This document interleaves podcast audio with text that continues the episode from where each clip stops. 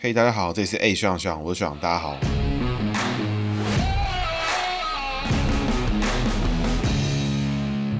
Hello，大家好，这是 A 学长学长，我是学长，大家好。学长又回来了。那本期节目呢，一样由我个人赞助播出哈。那我的个人咨询已经全面上线，很多听众其实尝试完付费过后，觉得最特别一件事情就是他们都发现节目全都是真的。好了，那我们就不多说哦。有兴趣欢迎私讯我 IG FB。那本期节目呢，要讲的主题就是赖清德。那这个赖清德呢，是我们现任的台湾副总统哦。赖清德呢，是一九五九年出生，民国四十八年属猪哈，己亥年。那这个民国四八年的猪呢，其实我们节目上。已经出现了好几只哦，像柯文哲就是民国四八年的猪，王世坚民国四八年的猪。其实民国四八年的猪呢，真的是政治圈里面还蛮多人，所以那一年呢，不知道发生了什么事情，所以真的是蛮多人成为政治人物了。那我们一样哈，从姓名开始，然后之后讲一点他的政治故事跟我的看法。那赖清德的清呢是清洁溜溜的清哦，一个水一个青龙偃月刀的清，德呢是刘德华德，德国的德，Deutschland 的德国的这个德。我们要从人际开始哦，己亥年属猪，那猪属水呢，所以赖清德的清旁边三点水对他来说，内在个性呢是他最强的一面。赖清德的个性呢是非常的乐观，因为内在属水呢，所以他的另一半就是他的老婆，肯定对他的帮助啊，在心灵上面的这个稳定的效果啊，应该是还蛮强的。所以赖清德呢，肯定也是非常疼爱他的老婆啦。清的右边呢，就是青龙偃月刀的青，上面那个主啊，就是主人的主，这个主呢就是大的意思。那个底下的月呢，就是里面藏兔子的意思，所以猪逢兔呢，走一个亥卯未，走三合哦，是姓名学能量里面最强的地方。所以这个赖清德呢，他人际关系相当的好，不管是男生女生都有很多人都是他的贵人。所以赖清德呢，朋友交的越多，他就越强。那他本身他的异性缘也好，所以他的老婆对他的帮助也大。那它的外在呢，走主哦，这主呢本身是大的意思，所以这个猪逢大走下克，所以外在上面呢，它其实是比较有它固执坚持的一面。那青本身青色的青，就是青龙偃月刀的青，这个青字呢，本身呢因为颜色的关系，还要解成木的意思。那这边呢，所以他的外在个性其实是还蛮复杂的，本身又有带有上课也有下课的格局。所谓上课下课呢，就是向上的上，向下的下，五行相生相克的克。那本身会带给他的格局有这个优柔寡断啊，想很多，但是又坚持固执的这种感觉。但是赖清德的人际关系呢，因为有走三合，内在又是好的，所以其实人际关系主要呢都还是以好的为主。本身人际关系是走非常好的格局，所以这种上课下课啊，就等于是他个人的特色，但是不影响到他有很多贵人的朋友。这种状况发生，所以人机会本身呢，赖清德是有很多很好的地方。这个上课下课啊，什么轻走木啊，小逢大，这种都是带给他一些不同的状况了。那我觉得状况其实都不大，那比较多出现在男生朋友里面，所以男生朋友跟赖清德可能比较会有摩擦，比较会有状况啊。如果女生朋友的话，赖清德可能就相处的还蛮愉快的。这个德字呢，就刘德华德，左边的那个一个注音符号卷舌的吃的那个样子啊，那是我们叫做双人旁，就是两个人的意思。那朱逢人呢，就是猪在。在屠宰场面碰到屠夫啊，碰到屠夫，一般猪碰到屠夫呢，就是走一个牺牲奉献的格局。那今天呢，我们这只猪。碰到了两个屠夫 啊，就是加倍的 double 的牺牲奉献，有没有？一人抓手，一人抓脚，就扛起来杀了，这感觉。所以赖清德的财位呢，也就是他工作的价值观本身呢，是走一个非常的这个牺牲奉献，而且呢，在他牺牲奉献之后，看不到对方的回应跟回馈的时候，他会觉得很委屈，因为我都付出了我的生命，我付出了我一切所拥有的东西，要来做这件事情，但是呢，好像大家没有人看到我的付出，他觉得 QQ，觉得不开心，觉得委屈。那这个格局呢，就算是一个作为。怎么讲？一个政治人物来说，就是算是还蛮常出现，尤其属猪走牺牲奉献格局的政治人物，真的是还蛮多的。包含柯文哲跟他的性格呢，也是有相似之处。那接下来是得的这个右上角那个斜斜的东西啊，就是一个就是像是一个小帽子伸出来那个东西呢，我们叫做戴帽。所以属猪戴帽呢，跟属猪逢人是意思是一样，走牺牲奉献的格局。现在所以赖清德的工作呢，是非常喜欢付出自己的这个热血，付出自己的时间，付出自己的精力，付出自己的资源、金钱。什么都好，反正他就是很喜欢这个拼到底的这种格局啊。而且当他拼到底之后，发现他帮助的对象、他付出的对象、他做做的，比如说他今天为党付出好，但党没有看到，他就会觉得啊，真的是很委屈啊，大家看在眼里啊。那德字中间呢，有一个这个像是“四”写成“直”的那个，就是有点像眼睛的那个“目”。有没有写成横的那个方向那个东西，就得了中间那个东西一个框框，很多框框拼在一起那个那个呢，我们叫做一二三四的四的意思。那一二三四呢，就是鼠牛虎兔走兔的意思。所以赖清德呢，其实还蛮离奇的哈，也就是说他属猪，但是呢，赖清德亲字里面月中藏卯兔走三合。那在德字里面呢，一样有个四，就是兔子的意思，一样走三合。所以赖清德呢，其实他很多贵人。那这个贵人呢，带给他一些很大的特质啊。那这个特质呢，就我个人的看法，我觉得那个就是有点像是他他这个。这个赖清德个人金孙感的来源，就是他很容易碰到贵人，很多人会帮助他，什么有点那种感觉了。那这个我们等一下在后面政治故事的时候，一一来跟大家做分享。那接下来是他德字底下那个心，也就是一块大肥肉的意思。那属猪吃到肉呢，就会走一个脾气比较差，有时候会爆气啊，然后那种不爽，会有那种发脾气的状况，有时候脾气会比较火爆，或是忽然之间一一个上头一个火上来了，哇，气到不行的这种感觉。那这边呢，就是要跟大家分享，就是这是以上呢是赖清德的姓名分析。那整体来看呢，这个人际跟工作都藏贵人，是他非常优秀的这个特质啊。所以就是工作上面呢，跟人际上面呢，其实他只要接触的人越多，就越多贵人。那这也是就是很多人会说什么他是金孙啊，什么讲台独就会有很多这个台独阿嬷、台独阿公就会出来挺他，也是这种感觉啊。但是是不是真是这样呢？我这个我觉得。在他身边的人才会知道。不过我相信他的贵人多，然后他在人际上面也是蛮有一套的。那他工作上面呢，就要特别注意，就是他太容易把自己牺牲付出这个放到一个极限，然后当他看不到任何回报的时候，他就会觉得啊，这个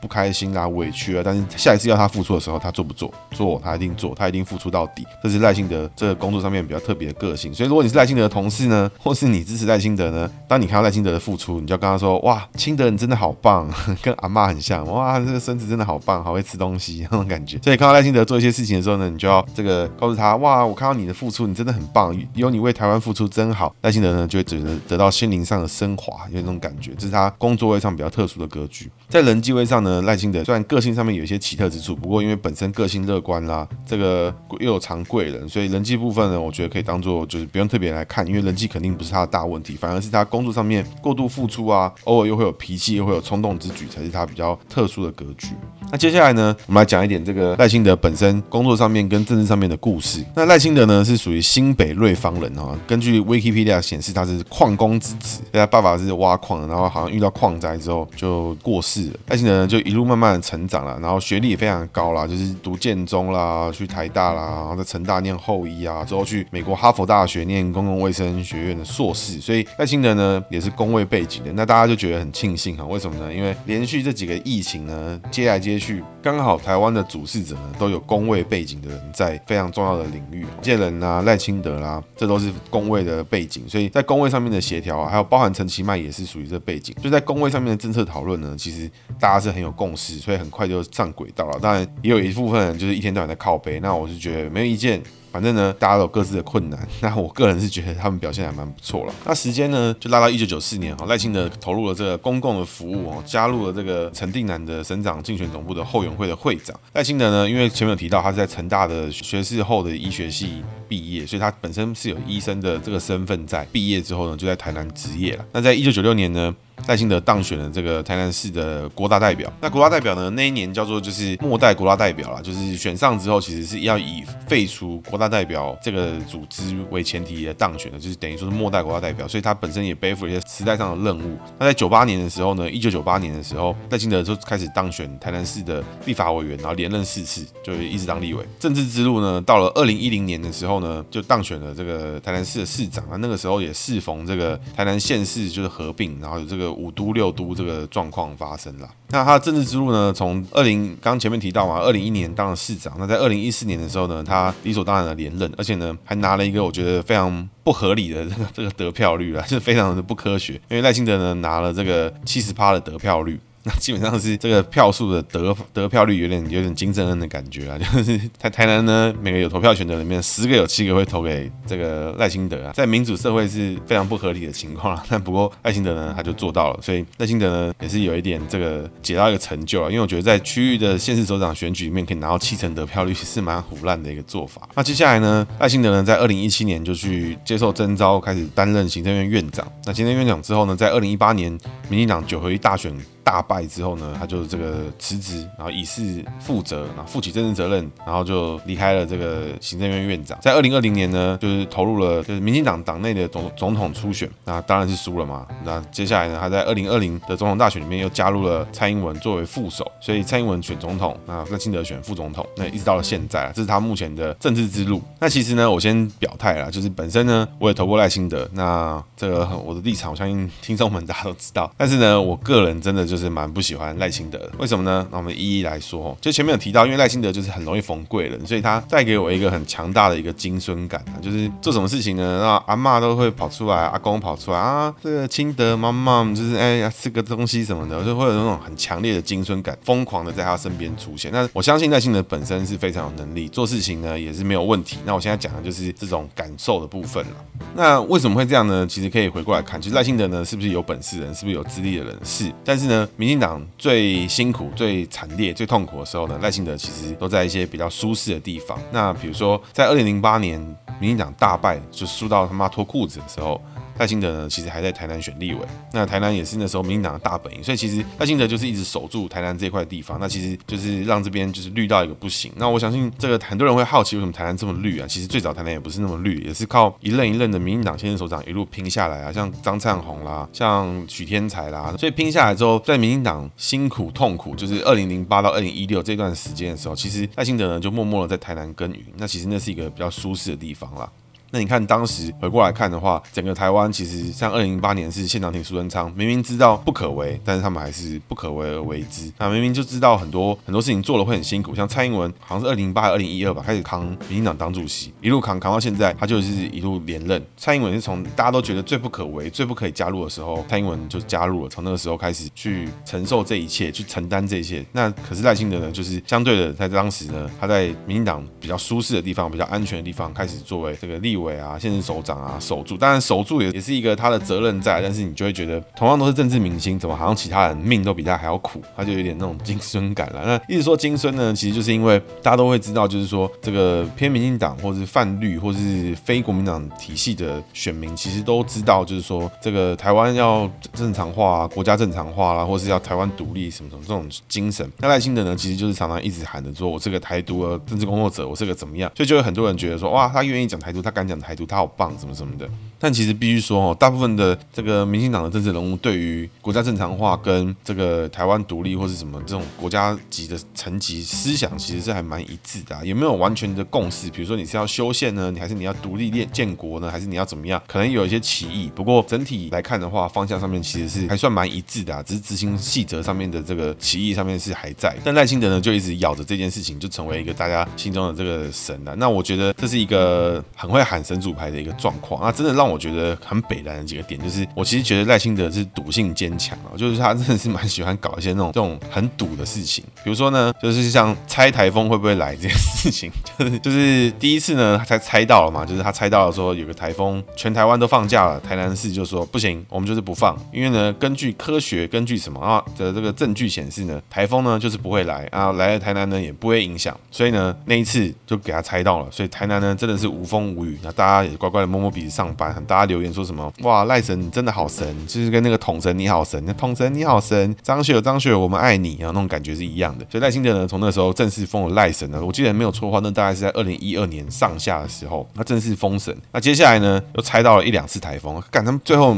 好像每次台风来大家都在插赌一样，就是要看赖神怎么样怎么样。那最后呢就开始。猜错了，他猜到就是有些市民开始在台风天的时候还是被逼着上班，然后就淋到雨啊，或是什么早上五点才宣布停班停课，什么这种很奇怪的事情就开始发生。那我想这就是赌性太坚强，因为你中了一次，然后就是有政治红利，你就开始觉得我每次我都要就压到最后或怎么样。那我觉得这夜路走多了呢，迟早会碰到鬼啊，这是很正常的事情。那这是我对他印象最差的几件事情之一哈，因为我觉得猜台风是一个超北蓝的事情，就是 就你可以有个你可以有一个标准，或是有个什么东西，不是要用一个。很奇怪的方式搞到最后，大家来台风来都在插赌一样。那另外一个事情呢，很多人说有 guts，但是我个人是持保留态度啦。那这个部分呢，就是在二零一四年的时候，就是我们前面有提到，就赖清德拿到了这个百分之七十的得票率。同期呢，在台南市的市议会呢，民进党也是很少，二十九席吧，就反正他是百分之百民进党在市议会是过关的，过半的。结果嘞，选市议会的议长的时候，居然是国民党的当选，那代表什么意思？就他妈的，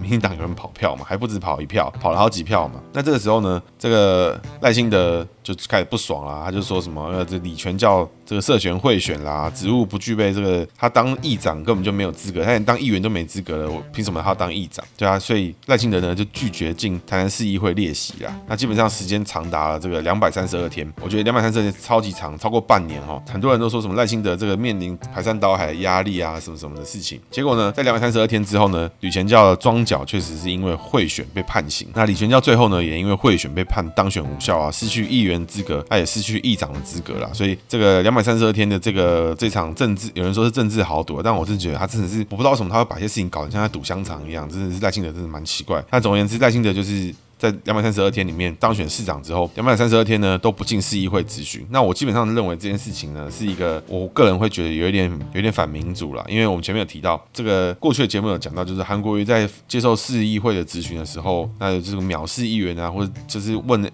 问 A 答 B 啊，或是讲一些有的没的发大财发大财这种屁话，这种事情呢其实直接的在藐视我们台湾的民主制度了。因为民主制度呢就是你的行政权要必须要接受民意代表啊、立法权的这些民意代表的地方民代的。监督，所以民意代表除了立法之外，然后还要去监督政府的施政状况。所以，身为民选的行政首长，接受市议会的质询是是天经地义。不管你是什么党派，不管他是什么方式质询，今天这个人只要选上了民意代表，他就代表了他那部分的民意。那他用他的方式来质询你的时候，就代表有这些人知道他会这样做，他也是投给他。所以你说，像侯汉廷同派当民意代表，会不会对他有意见？不会，因为台湾就是有这些统派会投他。那之前呢，也有人在好像同中院的。留言底下跟我说，用统派来说侯汉廷是怎么样，如何的藐视这个侯汉廷这个人的咨询，跟他的政治实力还什么的。那我是觉得这个听听就好，因为他第一次当选的时候，他就是因为统派才当选的嘛。那他咨询的问政好不好，咨询的好不好，那是他个人的本事啊，我都没意见啊。但是他第一次当选，怎么样都是吃到统派的票啊，不然他是吃独派的票吗？对不对？不可能嘛。那我们故事回到赖清德哦。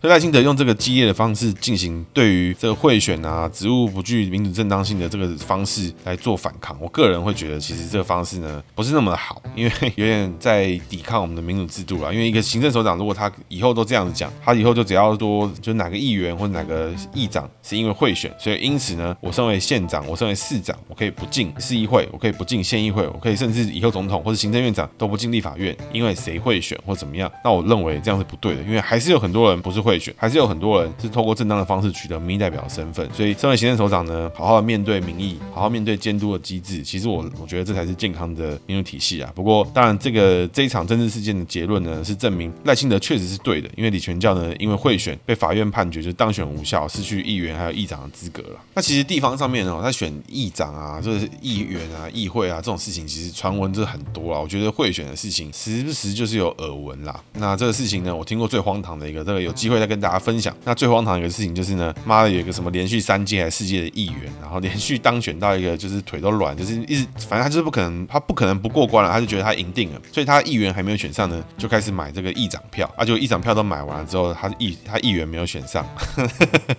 其他人收了钱都不知道怎么投给他，因为他没当到议员，所以连议长都没办法选。那这是我听过最荒唐的事情，有机会再跟大家分享是什么。那我们故事呢，就回到赖清德身上哦。那刚刚前面讲到这几个点，都是我觉得赖清德这个赌性坚强的一面，就他太喜欢在那边插一些那种很奇怪的赌，然后赌到了，大家就开始直接封神赖神怎么样？他赌输了，就开始说国民党怎么样啊，什么什么啊，反正我觉得听起来就很累啊。那这边呢，我就想分享几件，除了刚刚这几个是我觉得他政治上面作为里面赌性坚强的一点，也是我对他很有印象的点之外，还有第二个事情呢，就是在二零一七年到二零一八年之间呢，他担任行政院院长的这个期间。在二零一八年，大家都知道嘛，因为什么韩流啊，或者什么也好，反正总而言之，二零一八年民进党输到脱裤子。那赖清德刚前面提到，他就之后就辞职。那辞职之后呢，下一任的行政院长呢，就是阁揆呢，是谁呢？就是苏贞昌，就是现在的行政院长苏贞昌。那各位有没有发现一件事情？从二零一八年年底到二零一九、二零二零、二零二一的时候，这个行政院呢，苏贞昌的行政院呢的战斗力跟过去完全不一样。过去呢，赖清德的行政院在处理这个一例一休，在处理这个什么这个劳资双方的问题，在处理这个民法这个同性性婚姻的问题的时候，都是那种悬而不决，那种怪怪的、温温的、软软的，然后就是没什么没什么感觉啦。但是换了苏贞昌上来之后，发现一切的事情都有解。比如说公投让大家知道说同性婚姻被拒绝，但是呢，他就用一个什么民法这种专法的方式来通过，这也符合公投的结果啊。那这个一例一休也有最后也得到结论啊。但我们发现一件事情，在苏贞昌内阁里面，他的阁员跟赖清德的内阁的阁员，其实至少九成以上是一模一样的人。王美花啦、顾立雄啊，顾立雄好像不在，但是还有像是陈时中啊、谁啊、唐凤啊，都是一样的人。这种委员没什么变，但是这些人呢，在苏贞昌的手下，在苏贞昌的行政院之中，就可以发挥很强的战斗力。但是在赖清德的手中，就变成让民进党败选到一个脱裤子的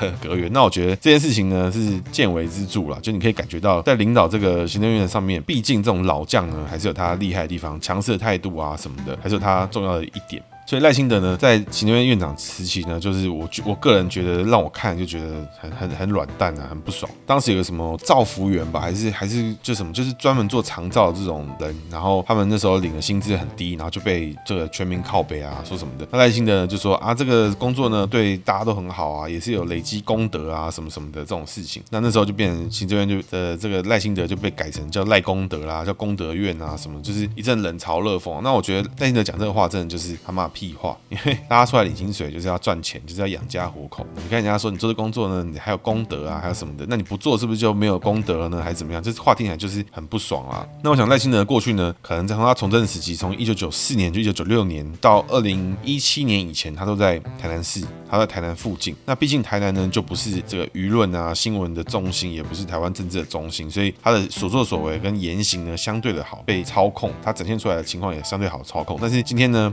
赖清德走到行政院长的职责，他每一个一举一动，每一个行为，每一个小小的言行，都会被放大检视，这是很合理的事情。为什么呢？因为在台北市就是这么多媒体记者每天盯着他看，他讲一句话，大家录起来，开始 replay，开始切，开始干嘛的，每天都有这种事情。所以赖清德呢，个人我觉得他从上来当行政院院长的时候，他就逐步的布下赖神的神坛了。那我个人觉得对他来说，这个人物设定其实是好的，因为没有一个政治人物是神，没有人不会犯错，只是你犯了错之后怎么面对，你用什么方式去面对这个错误，然后你下一次这个挑战又来的时候，你用什么方式，用什么想。法去面对这个错误，其实才是考验这个政治人物的地方，而不是说这个人永远不犯错。就像这大家每天都在看这个确诊加零，每天都加零，都觉得很高兴。那一加一的时候，大家妈好像就是那种炉上烤皮、晴天霹雳那种感觉，就是就这样。所以我觉得问题都不在于说会不会让他下神坛，而在于说他之后怎么样去呈现他自己的政治之路，这才是重点了。那我想赖清德这个温文儒雅的个性哦，其实很多人在前面看就觉得说，哎，其实赖清德做事情都是不温不火啊，就是那种低调啊，那种。让人看了觉得舒服的感觉，那我会觉得这个感觉真的让我有一种有点那种精神感，真的是这层出不穷的感觉啊！会不会讲他的生涯跟他的挑战都是一直在挑比较，就是在比较舒服跟舒适的地方。那我想他有机会展现出这样的角度跟这样的人物设定，其实也是来自于过去这种敢拼敢冲。像现在中间选民看到苏贞昌，看到谢长廷，哪个人不觉得他们看起来就是蛮北蓝的，蛮就是好感度就是没那么高。但仔细回想苏贞昌跟谢长廷，他们两个在面对挑战跟面对不可能做的事情的时候，苏贞昌跟谢长廷有向民进党说过 no，有向台湾人说过 no 吗？其实也没有。当然，很多人会觉得他们说不说关他屁事。但是你回头去想，这两个人都七十好几了，一个去接日本大使，一个现在还在做行政院院长，是他们恋战权力吗？我其实我也我也不这么认为。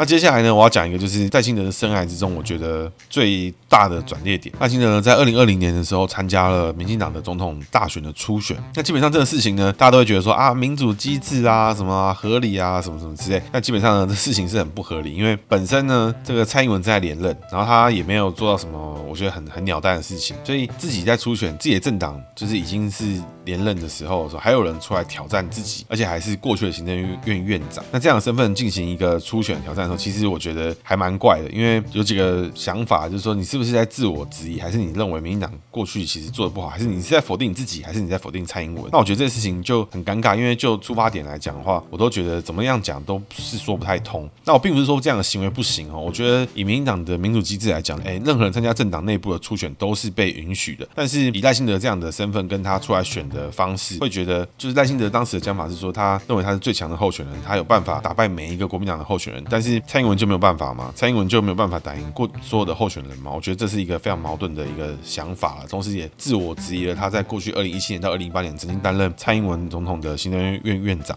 的职位，所以这个做法跟想法其实是这个导致赖清德在网络上舆论强烈的转化一波的时候，所以我觉得可以被讨论，就是说赖清德当时这么做的目的是什么？那他经过这个方式要挑战的机制是什么？那我其实上网看了很多专访啊，就可以看到说赖清德其实当时是认为说，这个二零一八年韩国瑜很少全台湾，包含在深绿的区域，像台南呢，他熟悉的区域里面，过去可以开到七八成的票。诶，立委补选的时候，就是像郭国文在选的时候，可能民进党的优势都已经来到五成或是六成左右，他觉得这是非常惊人的事情，所以赖清德认为他责无旁贷，必须要扛起这个责任。那我个人呢，就会觉得就是这是。